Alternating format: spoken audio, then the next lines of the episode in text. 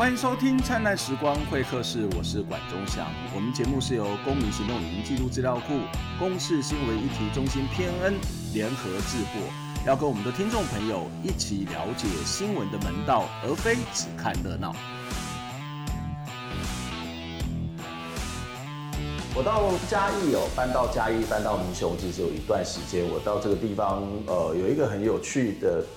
观察，我也不知道我这观察到底正确或不正确。我就发现，呃，例如说好了，以民雄来讲，他的诊所就非常非常的多，而且非常密集，包括诊所还有药，就像说哇，这里的人其实为什么是特别喜欢这个看医生吗？还是这里的人他的未来的发展，对于人生的目标的设定，其实都跟医生。是有关系，不晓得它是一个市场的需求，还是它是一个这种所谓的社会的气氛哦引引导之下的现象。那我也看到一个很有趣的一些状况，例如说，我们在看到大部分的医院都会挂的是医生他的相关的学经历头衔啊，例如说，呃，他可能是台大医科，或者是中山医学大学，或者是其他不同学校毕业，甚至也可能是国外留学，然后都会强调他可能是哪个大医院的这个呃主治医师等等哦。那当然，我们在这里看到的医生的这个医医院，他其实也会强调这些头衔。不过我看到一个很有趣的现象，我曾经在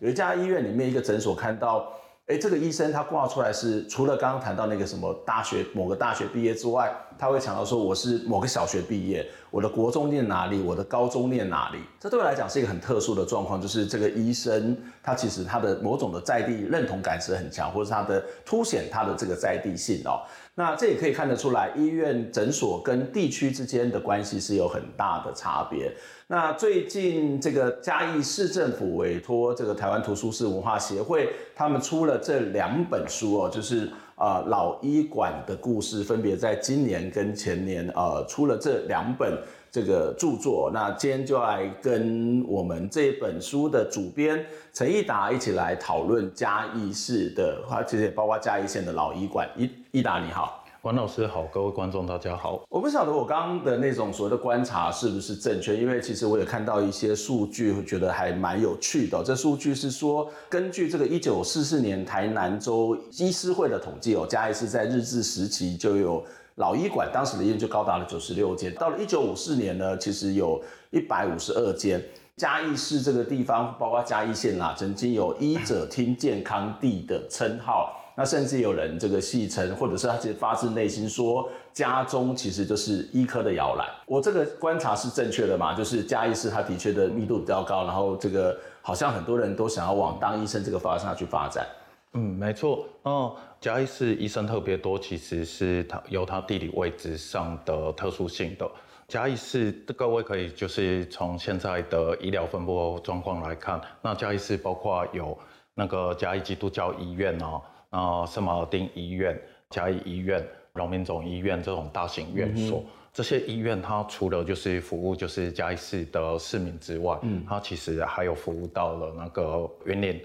或者是北台南区域的民众这样子。嗯嗯、这其实要跟大家说明一下，嘉义市它的这个生活区域的范围哦，它可能不是只有局限在嘉义市的本身，其实嘉义县是它整体的区域，还有包括刚刚谈到北台南或是云林。所以你会看到，呃，以这个云嘉南地区来看的话，有很多大型的商场、百货，它可能也都会集中在嘉义市。这个跟刚刚谈到医院，其实这种嘉义市的大型医院，其实有一种异曲同工之妙。嗯，没错。嗯，除了这个之外，有关过去历史上，就是呃，我们受日本殖民统治的时候，嘉义市这边木材产业，嗯，它的发展还有兴盛也有相当大的关系。嗯，怎么说？那个时候木材产业在发展。这边嘉义市等于是阿里山木材的集散地，嗯、就变成大量的劳动力会进来.同时医疗需求它也应运而生，嗯、所以这边其实在日治时期的时候是需要相当大的那个医疗资源的，嗯、所以它跟这个区位还有跟这个呃人口的密集程度以及刚刚谈到的产业的形态是有关。为什么家中会成为一个所谓的医科的摇篮呢？所以因为这个人口聚集，所以大家都赶快去读医科吗？日治时期的时候，那日本政府那个他们就是在高等学校部分，嗯、他想要就是培育本土医师，嗯，大家就是去读书的话，那日本政府他也有另外规定，就是不可以读政治相关的科系，嗯、这样子。那如果我要找到一个就是未来。读完书之后，想要找到一个好工作，嗯、那医科其实是一个非常好的选择。嗯，所以这也跟当时的政策是有关，而且这个也会让他自己所谓的晋升化，就是我可以在这个地方，他也许没有一个政治的地位，但是我还是可以有这个社会的地位。当然，在台湾的历史上面，或者在这本书里面有提到，在台湾的医生，其实包括嘉医师，有一些是参与政治的。待会也许我们可以再。继续的来谈哦。那我在看这本书的时候，这两本书其实你在这个序言里面都有提到，整个台湾的这个医疗体系的发展。事实上，我们如果放在全球的体系、全球的脉络里头来看，它可能跟殖民这件事情是有很大的关联性。嗯，对，没错。从殖民这个角度来看的话，就是哦我先回到另外一个问题哈。嗯、现在其实大家，包括我了。就是还没接触这些医疗史之前，其实都会很直觉的认为西方医疗进来台湾，那是谁带来？通常都会认为是洋人，嗯，洋人带过来的。嗯，但是一见到去阅读，我们在收集阅读这些医疗史的时候，其实会发现，整个真正制度化、公共化的过程，其实是在日治时期去做完成的。嗯，我们会有洋人把这些东西带进来的印象，通常都是。有一种起源，就是谁最先开始的这种假设，对对对。嗯嗯、那其实传教士在那个时候是有进来台湾的。嗯、当时就是在十九世纪的时候，西洋在就是全世界殖民各个国家，嗯、哼他们同时的也把西方医疗带进了这些国家。那这个医疗就是具有殖民特性的，它算是殖民医疗。嗯、那回到台湾的话，这个殖民医疗过程它会更复杂一点，因为当时。台湾是属于清领时期，嗯哼，对，就是在十九世纪的时候，嗯，那个时候。当然，传教士也进来了台湾，嗯哼，但是他们初期进来台湾，包括马雅哥、或是马哥医师，或是兰大毕医师，对，呃，马杰或兰大毕医师，他是后来可能比较好。他马雅哥到马街，他们中间其实是有一个关键事件，这个关键事件是在傅大伟的亚细亚的新身体里面有提到，嗯哼，这个事件叫长老事件，嗯，那个时候就是台湾这边因为。樟脑贸易的纠纷的关系，对，因此英国就派兵过来打了安平，然后把安平占领起来。嗯嗯、那个时候，就是台湾人就感受到西洋的船坚炮利。OK，对，包括在更之前的那个马雅各医师，他们可能在传道行医的过程中，可能受到排斥，或者是甚至在这个过程中有伤伤亡事件发生。嗯哼，到后来就是这这种事情就渐渐减少。嗯，那也为。马街他们就是铺了一条传道医疗道路，嗯、在这个过程中，布道伟他有提出一个蛮有趣的名词，叫半殖民医疗。半殖民，对，半殖民医疗。嗯嗯、然后他想要讲的就是，我们不是在一个殖民状态之下，跟不不是跟其他殖民国家一样，在一个殖民殖民体系之下，嗯、然后把整个那个医疗制度西方化，嗯哼，而是在介于中间，我们没有被殖民，但是西方的传道医疗。就已经先进来，然后已经渐渐在做发展这样子。嗯、不过，真正的被殖民，当然荷兰或是西班牙，它都有一个短暂的时间，或者在某个区域。可是，真正被殖民是跟日日本人是有关的。整个医疗的这个发展的过程，台湾的医疗发展过程跟日本的关系又是什么？那日本的话，它就是进到台湾之后，嗯，台湾算是它的第一个殖民地啊。嗯哼，对，日本政府进来之后，它其实也一直在做尝试。嗯，就是想要继续往南发展，那当时就有大动共圈南向政策的，对对对对，嗯、就是南进台湾这样子。在于医疗这一件事情上，其实有一件有趣的事情，他们在一八九一八九五年了，一八九五年他们就是进军台湾之后，对，就是马关条约甲午战争，对对对，那、嗯、那他们要进来占领台湾的时候，其实就让那些士兵死于那个疟疾的数目，其实是、嗯。远大于他们战死的数目。据那个范彦秋他那边的文献来看，是高达四十倍的这样子。对，嗯哼。所以其实呃，整个也因为这个战争的关系，也把一些所谓的现代化的技术或者是观念，或者是医院的体系，也慢慢的带到台湾来。对，因为刚刚在讲那个战争的状况，其实会让日本人认识到，就是他们会去形容台湾是一个战力之地，嗯、所以他必须把台湾改造成人民可以健康过生活.然后日本人也可以顺利殖民，嗯、然后发展它的。嗯发展这边原物料产业这样子，嗯、所以日本政府它就在这个过程中进行大规模的调查，嗯，包括地理上环境卫生的调查，然后再仿效其他殖民国家，去学习其他殖民国家怎么去把当地的医疗还有公共建设去做好这样子。嗯我们知道，在这个过程当中，其实日本人到台湾，包括不止医疗，甚至我们在看到很多的文献里面，就叫大家要刷牙、要漱口、要维持某种身体的健康。嗯、而这当然就是一些整个台湾的医学的医疗现代化发展跟日本的殖民是有一些关联性的哦。但是回到这一本书，我们知道这本书的主要的这个呃调查的单位、负责的单位是这个台湾图书室文化协会。那台湾图书室其实长期来讲都是非常关注嘉义在地的文化。那为什么你们会开始来做这样的一本这个嘉义老医馆的这个调查呢？台湾图书室它其实早在那个一九九五年就成立了，嗯、当初是由张宏荣医师和嘉义在地的一些关心本土文化好朋友一起设在那中正路那边，嗯、那里面创办人庄医师他就在那个时候就捐出他自己。的所有有关台湾的藏书，想要在那个时候就开始推广台湾的本土文化。嗯哼，对，一直到近几年，我们也一直持续在关心那个公共议题的部分。嗯、公共议题的部分也包含就是我我们要有一些素材，嗯、我们要有一些材料去诉说一些故事，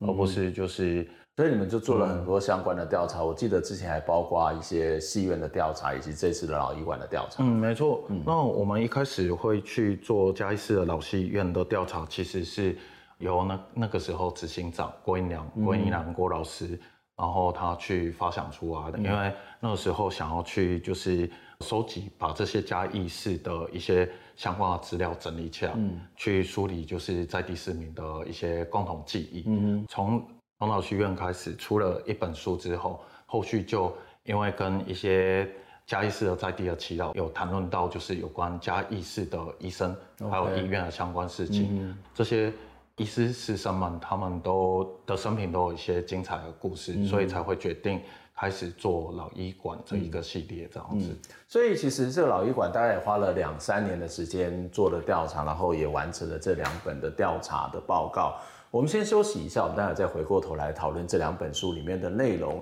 这里面其实可以看到，在嘉义县或者是包括嘉义市有很多这个医生，他们不只是这个这个行医救人，他们其实有很多个人的精彩的故事，也镶嵌在整个台湾历史发展的脉络当中。我们先休息一下，待会再回来谈这两本书。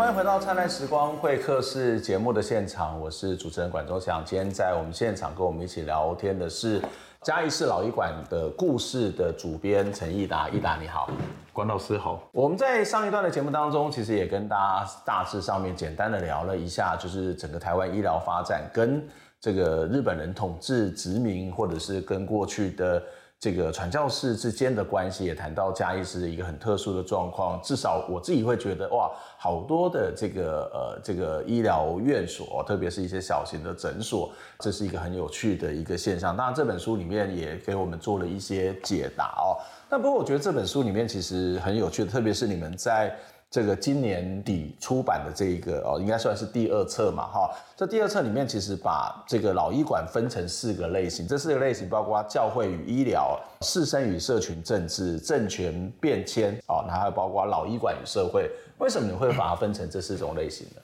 这边的话要先回来谈一下什么是老医馆。嗯，我我们要先谈一下那个定义。嗯、有关老医馆，我们在讲的其实是。日治时期一直到战后初期有这些老医馆.有关这个定义是云林科技大学建筑系那个苏明修老师他在《不止医疗备忘录》里面就是有去提到的。为什么要研究这一群医师们？他们在日治时期的时候受过的一些医学教育，让他们就是在这个过程中有特殊的能动性这样子。分成这四个章节，其实是。我们就是先梳理一下，就是我们累积了三年，包括六十间老医馆，嗯嗯、然后在今年我们就是把资料做一个统整和梳理，初步归纳出了四种类型这样子，包括刚刚在谈到的有关那教会医疗部分，对，对，教会医疗部分它是属于比较特殊一点的脉络，在当时的台湾的时空下有它特殊的意义，那是什么意义呢？嗯、包括就是在半殖民医疗之下，嗯，那其实台湾形成了一个不小的基督教或者是天主教的社群，嗯、他们就是。相对来讲是比较具有内聚力的，嗯，那包括他们会使用在语言还不很流通、很普遍的时候，他们就会使用白话字，也是先熟悉的那个西方医疗的方式这样子，嗯、对，所以它我们把它归类成其中一个类型。这里面呢，我们今年就是有去谈到了三个医生，那其中一个医生叫做万德医院啊，他是卢万德。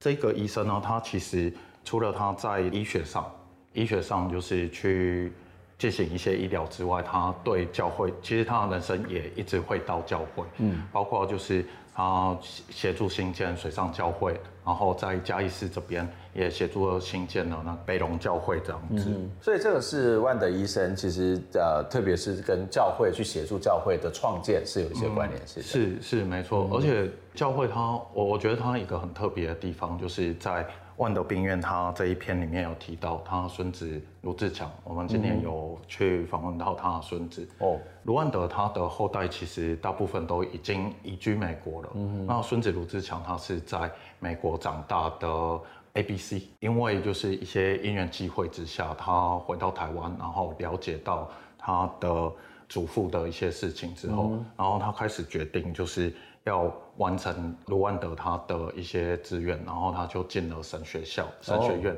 就是长老长老教会。所以他是想要去认识他的阿公、他的祖父，然后慢慢的受到祖父的这些资讯或者是过去的影响，嗯、然后再去读神学院。对，没错，我觉得这里面有一件很重要的事情是长老教会。嗯哼，对，长老教会，我觉得它在台湾很特殊的一个地方是，它有办法就是从以前的资料，他他很注重就是过去的历史，他都把它保留下来，所以它就像一座灯塔一样，随时信仰那个基督教、信仰信仰神的人回到这个地方，他都会找到他。未来的方向和指引。嗯，其实长老教会包括台湾第一份报纸，这个台湾教会公报，也就是由长老教会来创办，甚至每一个教会都有他们自己的周报。这个周报大概就是每一个礼拜会去记载教会里面做的一些工作等等。所以那个整个的资料库的建制，其实是一个非常庞大的。嗯，那就是接下来我们谈到第二章，第二种类型的，对，对，就是提到的所谓士绅与社群政治。嗯，对，那。这一章最主要就是想要去整理出来的面向是这些考上医学院、医学高等学校的一些士绅们，他们的生活和医疗上就是在里面做什么这样子。嗯、因为我们从那个资料整理里面发现哦，其实这些士绅们他们在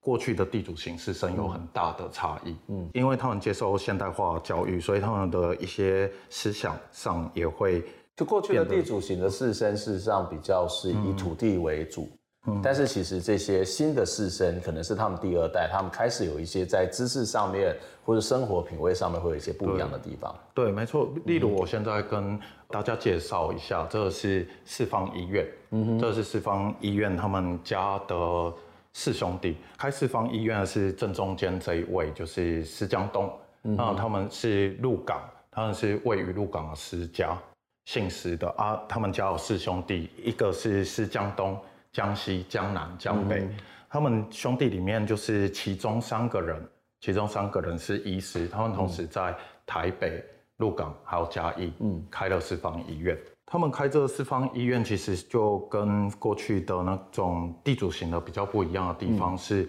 我觉得在里面看到就是有一种空间革命之后的士绅，在他的移动性上就是。变得不像以前，就是要固守着一个他的地主的地，嗯、他们的那个土地的范围这样子。嗯、这这是一个这相对比较自由，对。然后它变成是一个流动的节点，这其实蛮有趣的。在台湾很多地方派系的这个呈现出现，事实上也跟医生他会四处走动、行医救人是有一些关联性的。嗯、是，嗯，然后就是他们除了在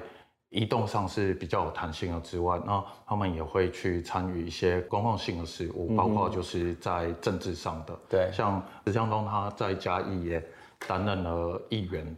之类的职务，这样子。嗯，这里面这一章看到一个还蛮有趣的，就是他提你们这里面有提到一个，就是他们这些医生，这些士绅型的医生，会把工作跟休闲分开。那你会看到里面有蛮多的医生，其实他有呃参加这个相关的管弦乐团啊，或者是对音乐的文化品味，事实上可能跟他上一代是有很大的不同。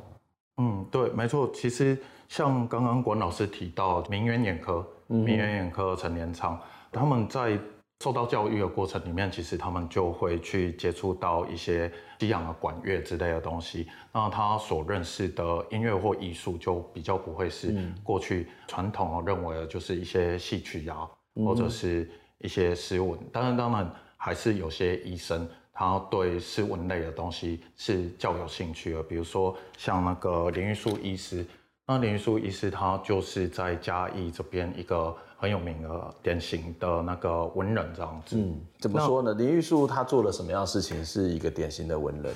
对，他其实就是在嘉义这边，就是一个在诗社里面非常活跃的，各各个诗社里面非常活跃的文人。然后包括他的字画都会送给，比如说像陈振波啊，然后比如说像张李张李德和，跟这些人都都有一些联系。这个，比如说，这个是他的那跟林玉山加一另外一个有名的画家林玉山做的一些扇面合表。我我觉得诗社这个东西，其实在当时的政策下也是一个很重要的事情，就是那时候的日本政府他有提倡那个旧观保持的政策，所以他就会提倡大家就是来吟诗。然后去主持社这样子，嗯、这某种程度上就是也凝聚了这些这些人的一些互动这样子。嗯、在这个政策下，其实它某种程度上凝聚了这些人的一些呃国族国族本土的思想。嗯、对，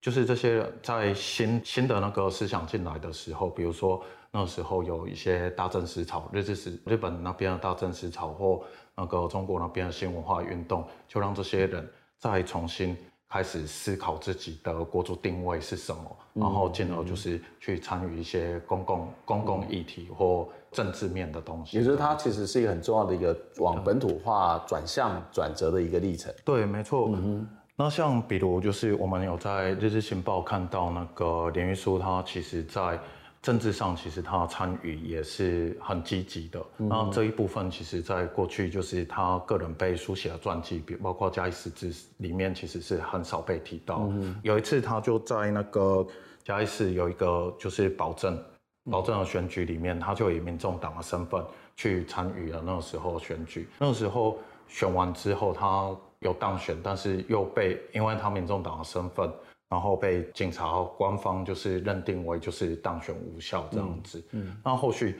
又有一个人去选，其实他也是出席人数不足，可是他却顺利当选了这样子。对，在这些士绅当中，其实有不少人是参与政治啊。那其实包括这也会牵涉到你们到第三个部分，就是在政权变迁下，其实，在政权变迁下，其实你就举出了几个在二二八事件受难的医生。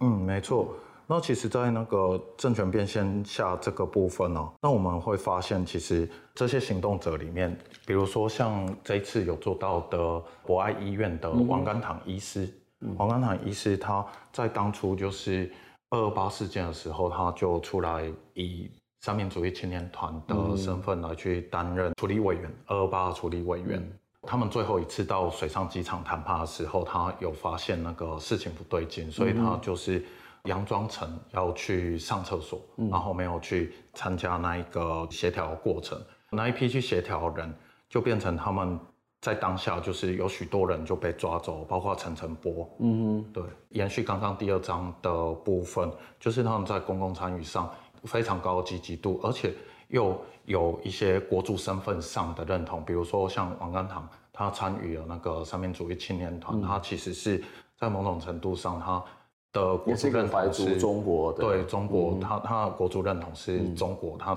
认为自己是中国人。嗯，对。这里面其实也有共产党党员，或者比较倾向于共产党的一些医生嘛，他也是一样，在面对二二八事件的时候，也是遭到了相关的迫害。嗯，没错。我们接下来谈到白色恐怖。就是里面有一位杨火木医师，嗯、白色恐怖的时代之下，你跟就是可能疑似共产党的党员，嗯，然后就会被抓去，会被就是受到迫害、审问这样子，嗯、或者是受到徒刑。嗯，这一章里面其实还有另外一个很重要的点要讲的，其实就是不只是这些受到迫害的人，他是重要，因为我们刚刚看到就是包括林玉书。林玉书等人，他跟王安航或者是陈澄波都有一定程度的交情，但是后续我们从他文献资料里面，就是几乎完全看不到这些事情。嗯，那包括像石江东他的家人，也有人是受难者家属。我们在书写文章的时候，到最后因为某些原因啊，那家属就是希望我们也。不要去书写这些东西。那到现在还是会有这样。对，代表就是我们现在的转型正义，嗯、它到底做得够不够？这、嗯、值得就是我们重新再去思考部分这样子。最后一部分你们会谈到这个老医馆跟社会之间的关系。嗯，没错。那这一个部分的话，其实它也像刚刚章节一样，它是每一个医师里面的故事可能都会包含到的。然后这一部分它就会。最主要去谈那个医疗制度它的一些变化，嗯嗯，像刚刚有谈到的林玉书啊，林玉书医师他其实在日治初期的时候有一篇报道，在一九零六年的时候，他在嘉义医院担任医师，嗯，那个时候因为那一篇报道在讲的是院内都是日本医师，所以那个林玉书就要担任那就是教他们台语的人。然后那一篇报道就是说，林玉书已经开始教这些人台语了，所以教大家可以过来看病。嗯、那从这个报道里面，其实我们可以看到，医疗文化一个殖民医疗文化要进来，其实它是有很多很多层要处理的，包括语言翻译上。我们怎么认识殖民医疗，或者殖民医疗怎么去认识我们，是一个双向的过程，这样子。嗯嗯嗯。最后一个问题想要请教，就是其实，在做这一本书里面，我们看到你们都是招募一些年轻的朋友来参加这些文史的调查。嗯。可这些文史的调查的过程当中，我不知道会不会遇到什么样的困难，特别是刚刚有谈到说，很多的资料事实上都没有，那可能要去口述。或者是在过程当中，也这些人也未必是医疗专业，也未必是文史训练的历程，嗯、有什么样的困难，怎么去面对呢？对，我们在这个调查过程里面，其实一直在做是一个书写社群的滚动这样子。嗯、对，那我们从第一本这一本的团队其实只有三个人，嗯，从开始有兴趣来去做。慢慢就是我们会想要去继续让大家一起来去做调查书写这样子，嗯、那当然就是中间遇到的困难也是蛮多，所以在今年我们其实有去办了一个工作坊，嗯，那前面当然是一些比较基础的历史学相关的，还有如何去填掉一些课程这样子的方法。来参与的人包括了之前就是在地嘉义对文史有兴趣的青年。那今年又有多包括了一些嘉义大学啊、中正大学一些学生来一起参与，嗯、还有包括中山大学的，嗯、可能到中山大学读书的嘉义人这样子。嗯哼，在这个过程中，我们就是都会尝试一些比较土炮的方法了，那、嗯、可能就是。一些持平分析，然后就是我们用很土炮的方式去做，像今年的一些主题，我们也是透过这种很简单的方式去把它归纳出来，这样子。我想这是一个非常不容易的一个历程哦，特别是在台湾，特别刚刚谈到包括白色恐怖或者是这个二二八事件，在很大的一个历史上面的冲击，甚至在。创伤的状况底下，很多人他不太愿意回忆过去